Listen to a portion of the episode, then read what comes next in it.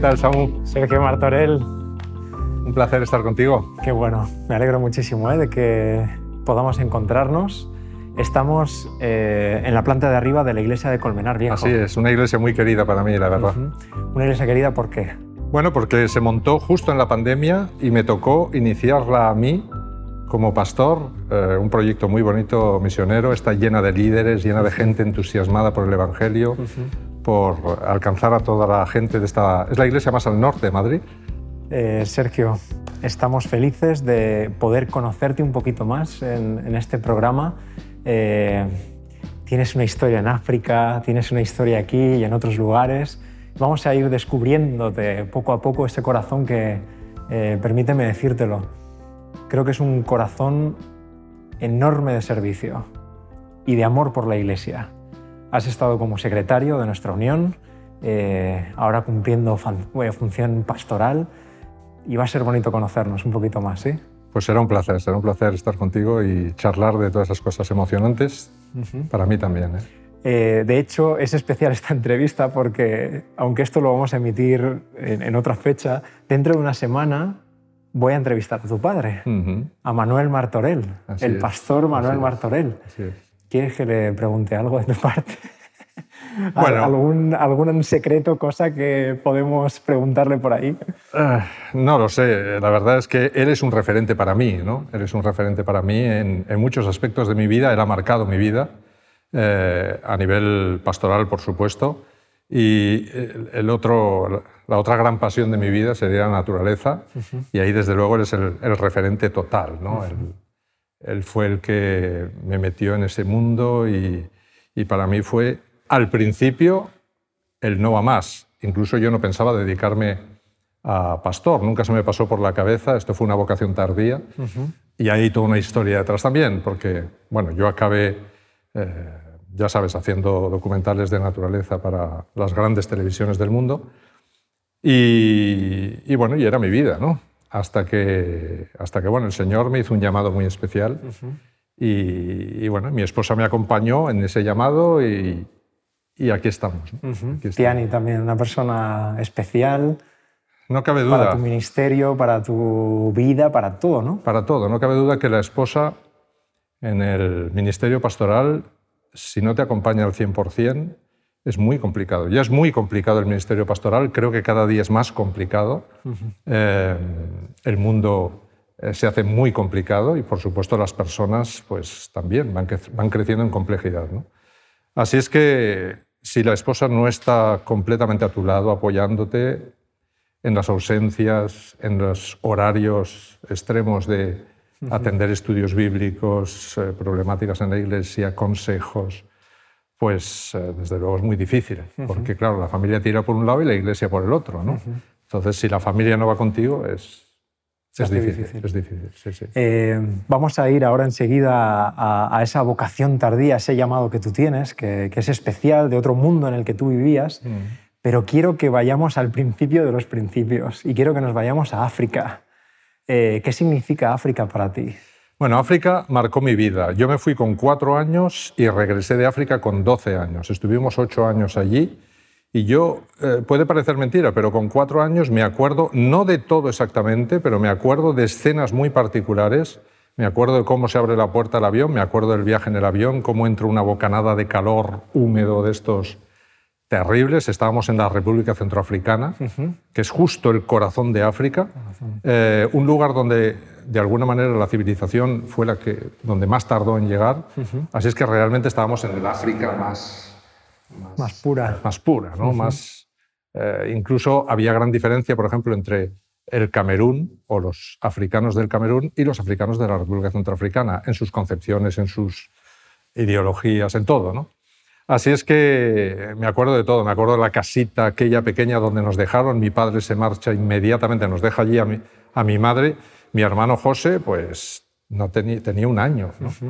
Eh, estábamos mi hermano José, mi hermano Rubén, yo que era el mayor, y nos deja allí solos durante cerca de dos meses. Es verdad que era la misión, teníamos todavía la familia del pastor Kempf, que era el pastor eh, belga que había iniciado la obra en la República Centroafricana. O sea que fíjate, nosotros llegábamos justo ahí cuando se estaba iniciando Esos todo. primeros pasos. Y mi padre marcha a construir una casa en medio de la selva a 600 kilómetros de distancia, 600 kilómetros en carreteras de tierra, eh, algunos sitios intransitables. Yo no sé aquel pobre Peugeot bueno, al principio tuvimos una, una Volkswagen Caravelle, que por cierto en las carreteras aquellas se le cayó el motor entero. o sea, de esto que vas conduciendo el motor entero se cae. Porque esa carretera tiene unas ondulaciones. Tiene lo que llaman los franceses la tôle ondulée, que es eh, justamente, no se sabe por qué, los vientos van formando una auténtica teja, pero no la crea así, que podría crearla así, no, la crea así en toda la carretera por cientos de kilómetros. Y claro, el coche va porque realmente son ondas muy profundas. Entonces el coche, al final tú tienes que coger velocidad para ir cresteando por encima de, porque si no vas... Sí, sí, casi tienes que surfear, ¿no? Entonces vas surfeando por encima, pero claro, eso es... Va, todo el coche vibrando, vibrando. Tanto es así que al final tienes que apretarle todos, todos las tuercas al coche. Claro, por no apretar bien las tuercas al coche se cayó el motor entero. El motor al final de cada viaje hay que echar gasolina y hay que apretar las tuercas de todo el coche. Hay que, echar gasolina a veces de viaje. Entonces los bidones los llevábamos arriba para todo el viaje porque tú no encuentras gasolinera en ningún lugar, salvo en lugares muy particulares, ni mecánicos, ah. ni a alguien que te arregle los pinchazos. Pinchabas varias veces a lo largo de un viaje de 600 kilómetros.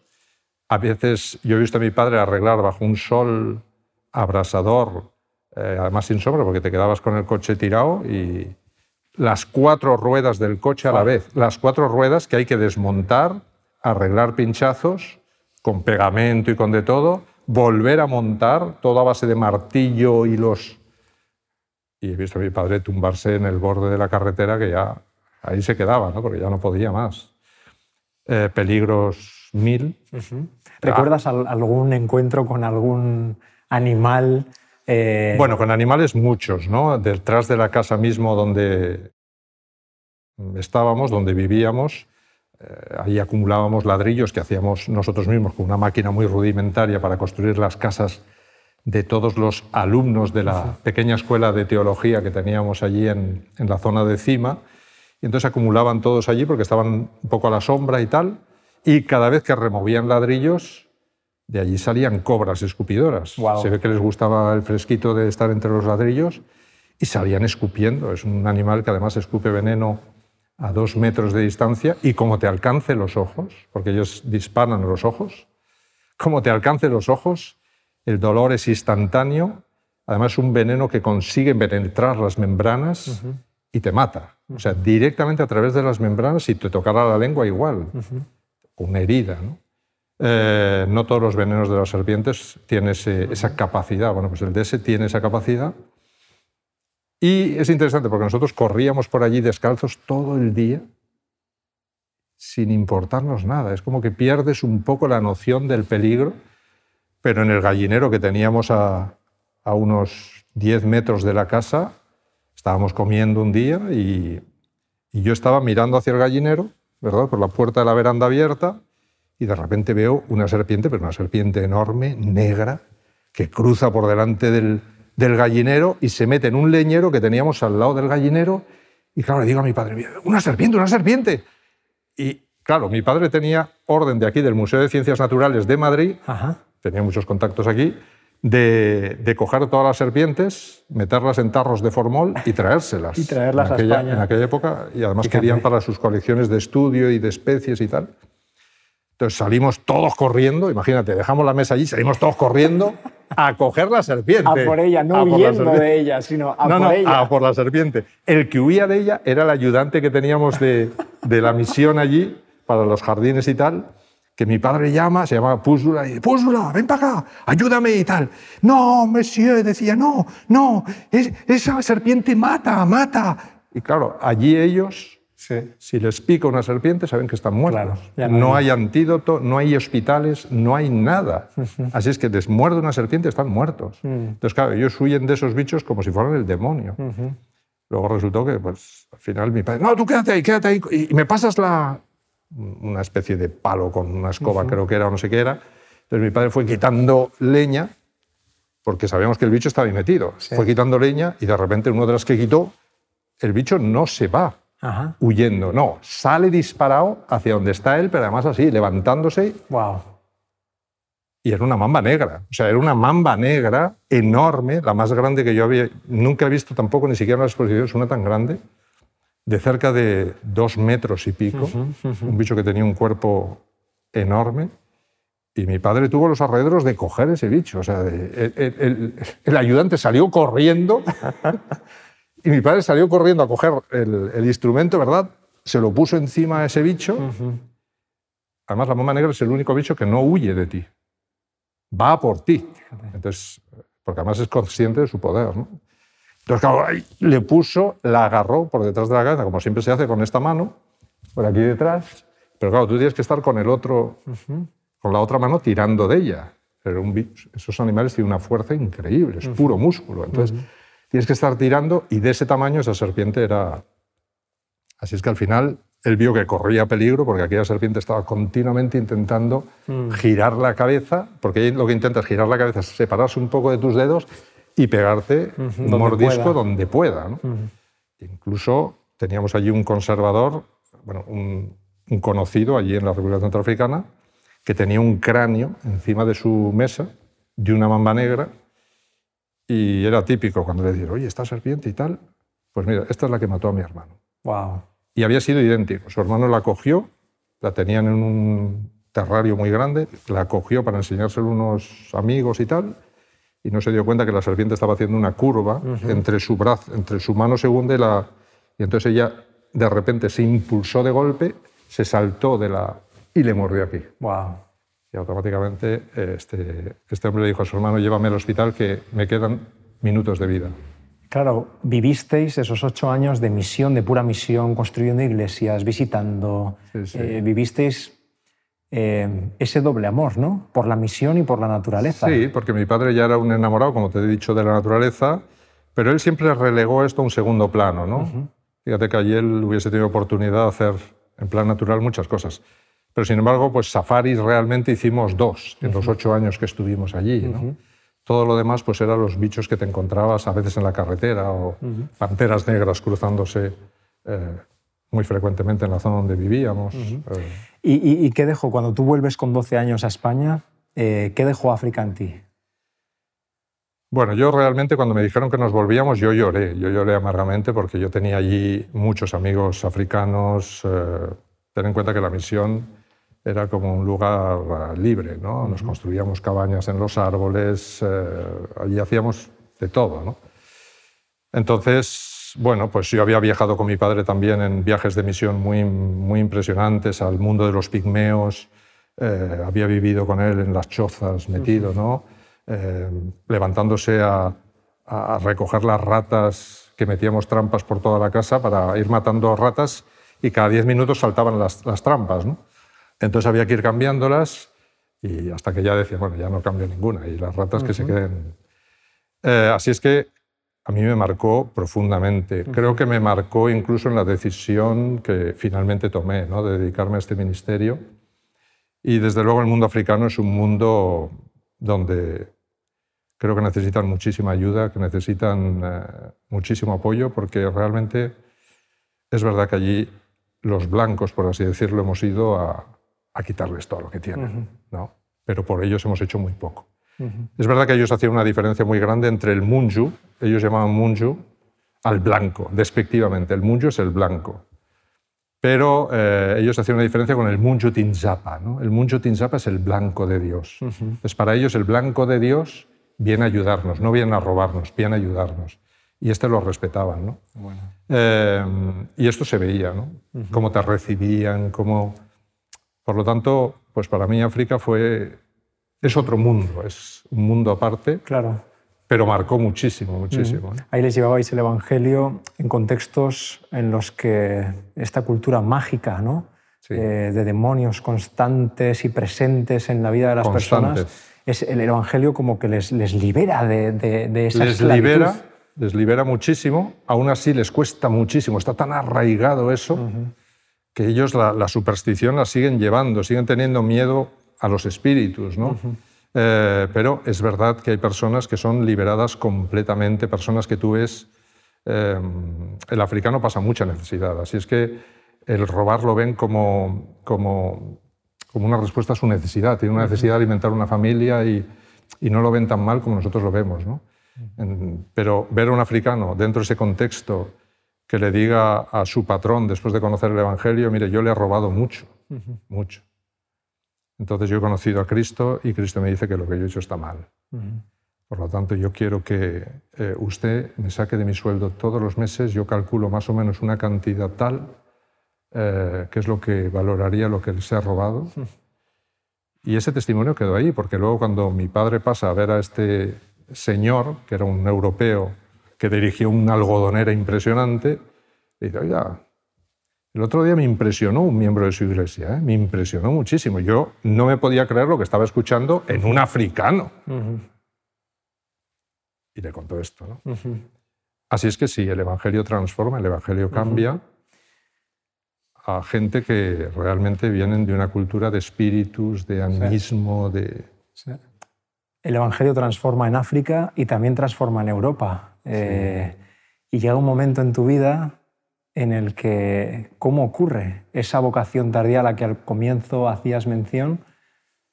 Sí, pues eh, es verdad que primero la naturaleza me atrajo muchísimo. Yo soñaba con formar parte de un equipo como el de Félix Rodríguez de la Fuente, este era mi sueño, mi padre lo sabía.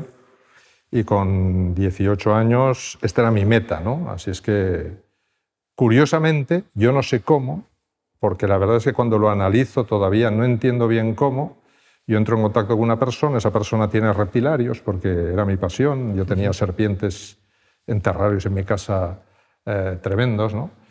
Y con animales que me traía mi padre de Estados Unidos, me traía cascabeles de Estados Unidos, me traía víboras, víboras sopladoras de África, o sea, me traía... Y los teníamos allí, en la, en la habitación, metidos en terrarios, ¿no? Eh, entonces, bueno, eso era mi pasión, entonces yo me meto en ese mundo, conozco a una persona, esa persona monta reptilarios en zoológicos, comienzo a trabajar con ellos. Y curiosamente, a los años, pues esa empresa decide dedicarse a documentales, por lo tanto, acabamos eh, casi así, conducido, pues justamente en el sueño que yo tenía. Y ahí estuve trabajando pues, pues unos 20 años, ¿no? En esto y, cuando estábamos en el tope absoluto de, trabajo con National Geographic, con la BBC, con toda esta gente, ellos siguen trabajando en esto, yo me marché y ellos siguen. ¿no? Eh, bueno, pues yo empiezo un estudio de la Biblia muy profundo, hay un pastor que influye bastante en mí, me da herramientas, me muestra, fíjate que mi padre eh, lo hizo, pero de alguna manera otro pastor consigue, pues en un momento dado, mostrarme la Biblia, pues como no lo había conseguido nadie, ¿no? Entonces yo me meto, me meto, me meto, me meto. Coincide un problema también con Daniel 11 eh, y con un señor que comienza a visitar España y que crea toda una, una problemática terrible en torno a Daniel 11 y 12. Y entonces yo me pongo especialmente a estudiar ese capítulo con las herramientas y a partir de ahí se, se, despierta en mí un... Yo siempre había sido anciano de iglesia, o, sea, yo nunca me desvinculé. Sí, habías estado siempre... Siempre ligado con la iglesia. Ligado a la iglesia. Siempre ligado con la iglesia. Y, pero esto despertó en mí algo y yo me puse a estudiar profundamente, me entusiasmaba dar estudios bíblicos a las personas, eh, todavía trabajo más. Y entonces había algo en los documentales que a mí no, no me acababa de llenar. Y es que National Geographic transforma cualquier documental en una escuela de evolución. Es una escuela de evolución, porque empieza a decir, pues este animal que tiene millones de años, que tal, que vivió aquí. Entonces yo decía, bueno, al final yo estoy trabajando para el enemigo. Yo no creo en la evolución, yo creo en la creación, en un Dios creador. Y aquí estoy trabajando completamente para el enemigo, ¿no? dedicando mi vida a algo que yo no veré los frutos nunca. Y todo aquello ya me estaba carcomiendo. Coincide con esta búsqueda profunda en la Biblia y un encuentro con el Señor de una manera muy particular. Esto duró unos dos años y en ese tiempo se produjo ya una especie de, convulsión en mí de decir, no, yo tengo que cambiar. ¿Cuántos años tenías en ese momento? Era, estábamos antes de, los, antes de los 40, yo estaba ahí por los 37, por ahí.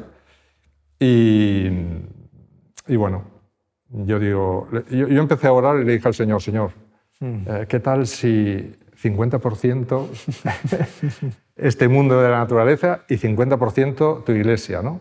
Pero yo veía que era imposible, porque nos íbamos por ahí a rodar y estábamos 15 días, a mí me respetaban el sábado, pero estábamos 15 días en Doñana o estábamos o un mes entero y no volvíamos. ¿no? Entonces, eh, ¿cómo te vas a dedicar? Mm. El Señor me fue diciendo, no, mira, tiene que ser el 100%, el 100%.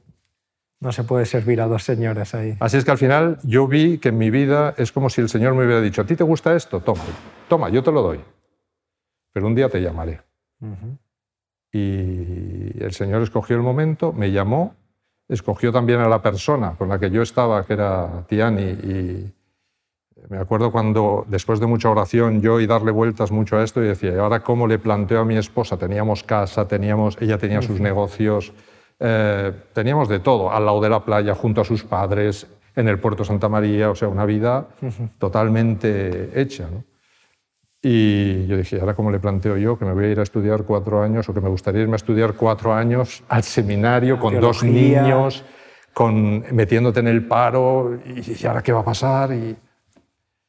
Pero fue interesante porque el Señor prepara las cosas por delante y responde a nuestras oraciones. Y finalmente yo llevaba mucho tiempo orando y cuando yo se lo planteo, pues siempre me acuerdo de la escena, ¿no?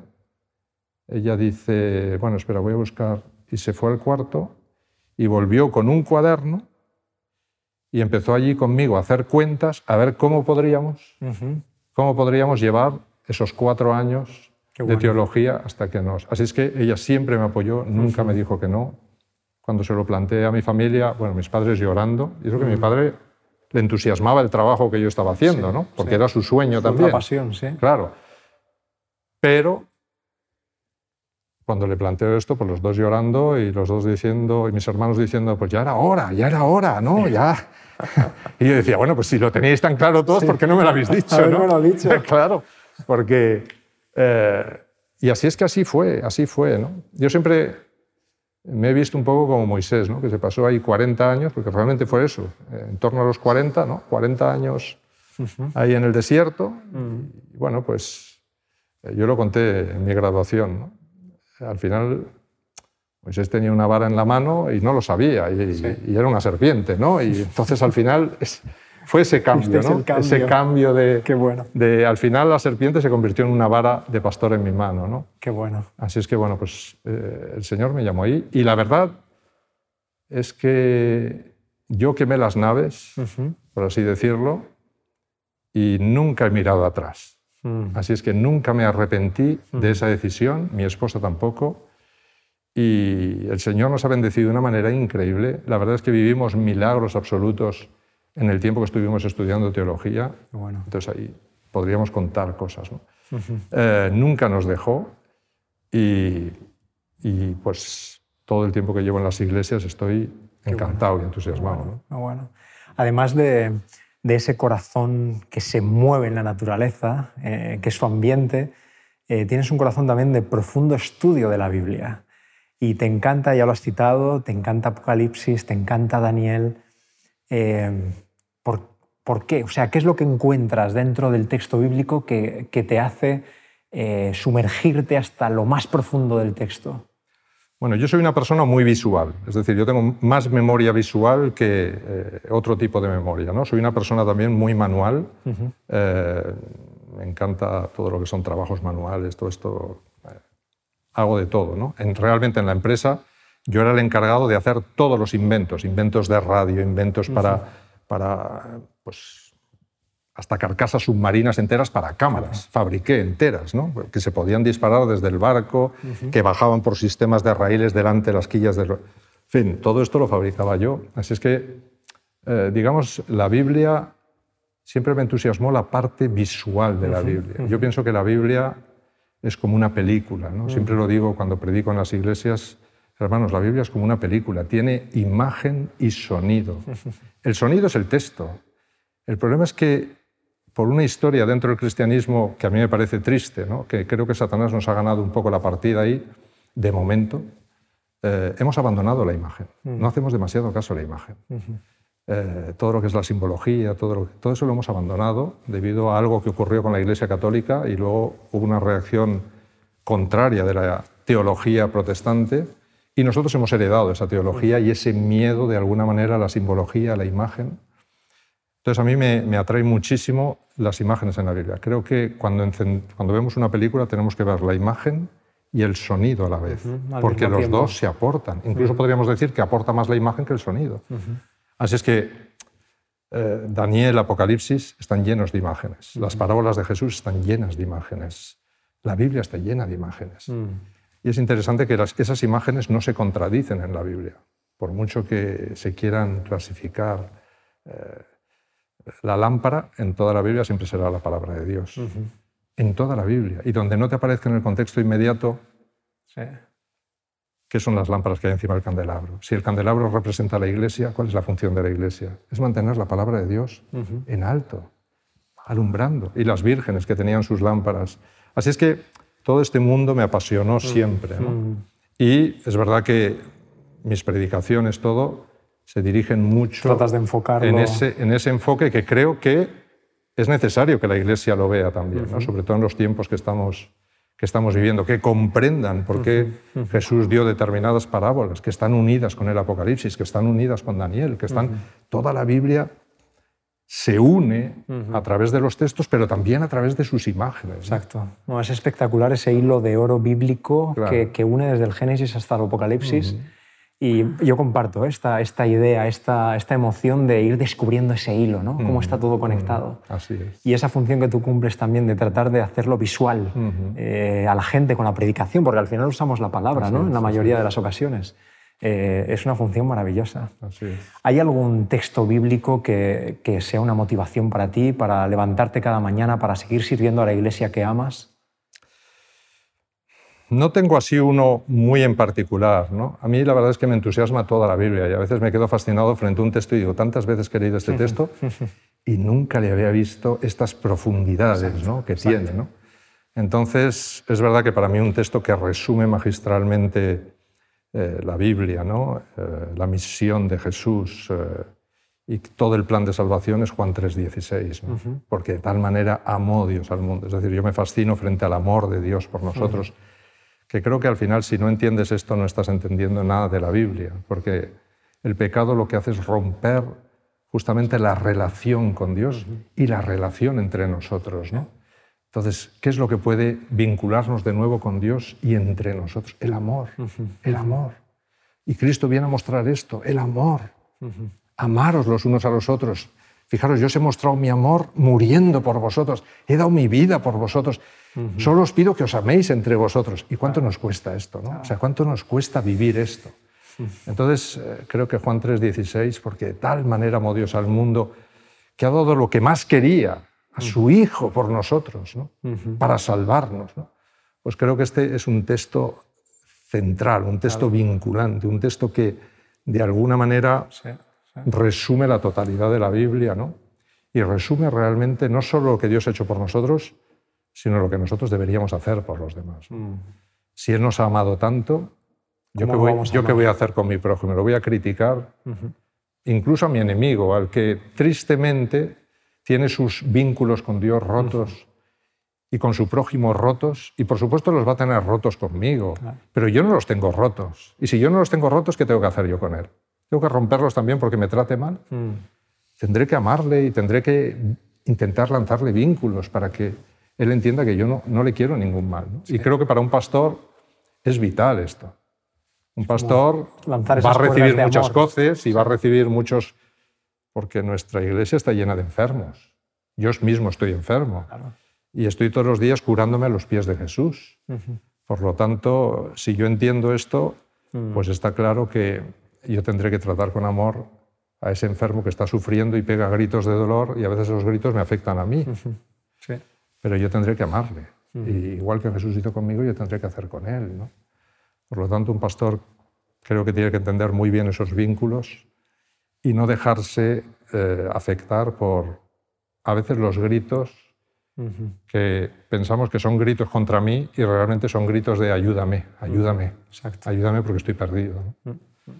Eh, así es que bueno, el Señor en eso me va enseñando todos los días ¿no? y me va ayudando a, amar eh, más mm. a las personas, inclusive a aquellos que a lo mejor me consideran su enemigo. Yo no lo soy, pero... Qué bueno.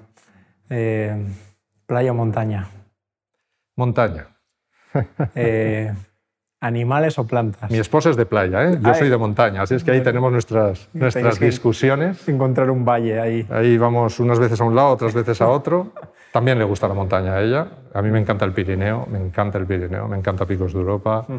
Pero a ella le gusta Cádiz, le gusta la playa, le gusta... Así es que hacemos un poco... ¿Plantas o animales?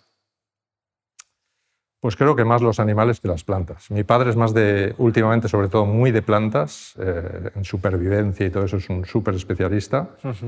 Y es un placer ir con él, incluso ahora que va en su silla, el hombre, y me va diciendo, mira, esa es una planta que tal, y además sirve, si tienes problemas con, el, con los ojos y tal, te haces unas infusiones y, y, esta no hay que confundirla con aquella. ¿eh?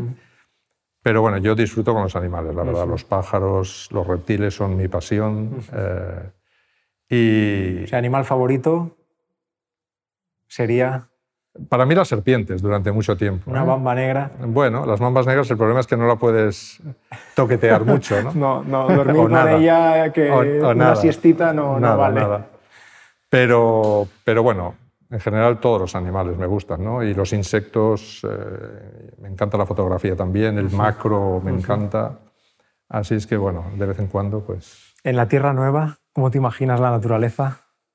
Pues... Y, aquí te tendré que cortar porque podemos quedarnos... no, una de las cosas por ¿eh? las cuales yo no quiero perderme la Tierra Nueva, una de las principales cosas por las cuales no quiero perderme la Tierra Nueva es porque me encantaría volver a ver los dinosaurios, por ejemplo, me encantaría poder cabalgar encima de un elefante o incluso volar con un pterosaurios de estos que eran como avionetas de grandes. ¿no?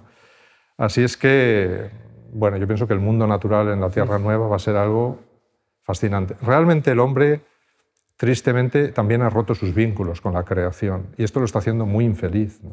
Está destruyendo el planeta. Mm. Así es que eh, si deseo algo en la Tierra Nueva es volver a, ver el planeta como tenía que ser en sus orígenes, mm. o mejor todavía. ¿no? Mm. Y luego imaginarme qué planetas habrá por ahí a los que podremos viajar y movernos. ¿Qué planetas? Yo a veces digo, pues igual hay planetas que son glaciares enteros, otros planetas que son lagos, o, es decir, ¿qué puede haber pasado por la imaginación de un Dios que es de sabiduría infinita? Y creatividad infinita. De creatividad, pero además de creatividad de belleza, no de monstruos, de belleza infinita. Tú dices, bueno, pues ya. Entonces, eso es una de las cosas que yo añoro más, ¿no? el poder viajar por el universo, el poderme mover a la velocidad del pensamiento y el ver esos mundos naturales que sin duda serán fascinantes. ¿no? Bueno, yo querré verlos contigo. ¿eh? Amén, amén. Última pregunta, Sergio. Eh, ¿Qué le dirías a la Iglesia? A la Iglesia entendida pues, como lo que somos, ¿no? miembros rotos, como decías, eh, que estamos en busca de Jesús. ¿Qué mensaje le darías en, en una o dos frases? Creo que tenemos que perseverar con todas nuestras fuerzas en unirnos a Jesús. Buscar el tiempo de donde sea para escudriñar la Biblia, que es la carta de amor que Jesús nos está escribiendo, y que perseveremos hasta el fin. Porque es penoso, es muy triste ver cómo familias enteras eh, compañeros míos que crecieron conmigo en la iglesia, una iglesia de Alenza, por ejemplo, o iglesias que en España estaban llenas de españoles, llenas de personas que se dejaban la vida por el Señor, hoy no están. Es verdad que muchos han muerto en el camino, pero otros no están porque han abandonado entonces, qué pena que un mundo que vemos, ya el mundo entero se da cuenta que está finalizado, que termina, que no hay solución. Los políticos ya no saben qué hacer, nadie sabe qué hacer ya. Y vamos hacia una crisis de magnitudes impresionantes. A nivel ecológico, va a ser lo que va a acabar con nuestro planeta. Qué triste que viendo eso, nosotros que tenemos una verdad y una esperanza como nadie tiene, abandonemos, abandonemos a aquel que lo único que quiere es salvarnos y llevarnos a una tierra maravillosa. Entonces, que que busquemos a Jesús, que nos dejemos de, historias doctrinales que no nos van a dar la salvación, que no nos soltemos de Jesús y de su amor y que busquemos salvar a otros, pero, pero pero que ese sea la finalidad de nuestra vida, salvar a otros y darles la esperanza que tenemos. Claro, yo no puedo compartir lo que no tengo. Si yo no lo vivo, ¿qué le voy a dar al otro? No le puedo dar nada. Por lo tanto, yo tengo que primero vivirlo yo y luego compartir con los demás lo que Cristo ha hecho por mí, lo que Él ha hecho en mí y que a mí me ha servido. Porque a los demás les sirve lo que a ti te ha servido. No le sirve una teoría, le sirve, oye, a ti te ha, te ha transformado, yo quiero eso. Mm. Así es que eso es lo que le diría a cada hermano, ¿no? que perseveren en Jesús, que perseveren en la palabra de Dios y que perseveren, como dice Pablo, hasta el fin, porque el que persevere hasta el fin, ese será salvo. Bueno, que el Señor nos ayude. Sergio, Gracias eh, por este ratito. Un placer, Samuel. Que el Señor te siga bendiciendo a ti, a Tiani, en vuestro servicio, en vuestro estudio, eh, en vuestro compartir a Jesús. Amén. Así que gracias, amigo. Gracias a ti por el ministerio que estáis haciendo. El Señor os bendiga y os ayude a seguir expandiendo la esperanza maravillosa que tenemos. Que así sea, amigo.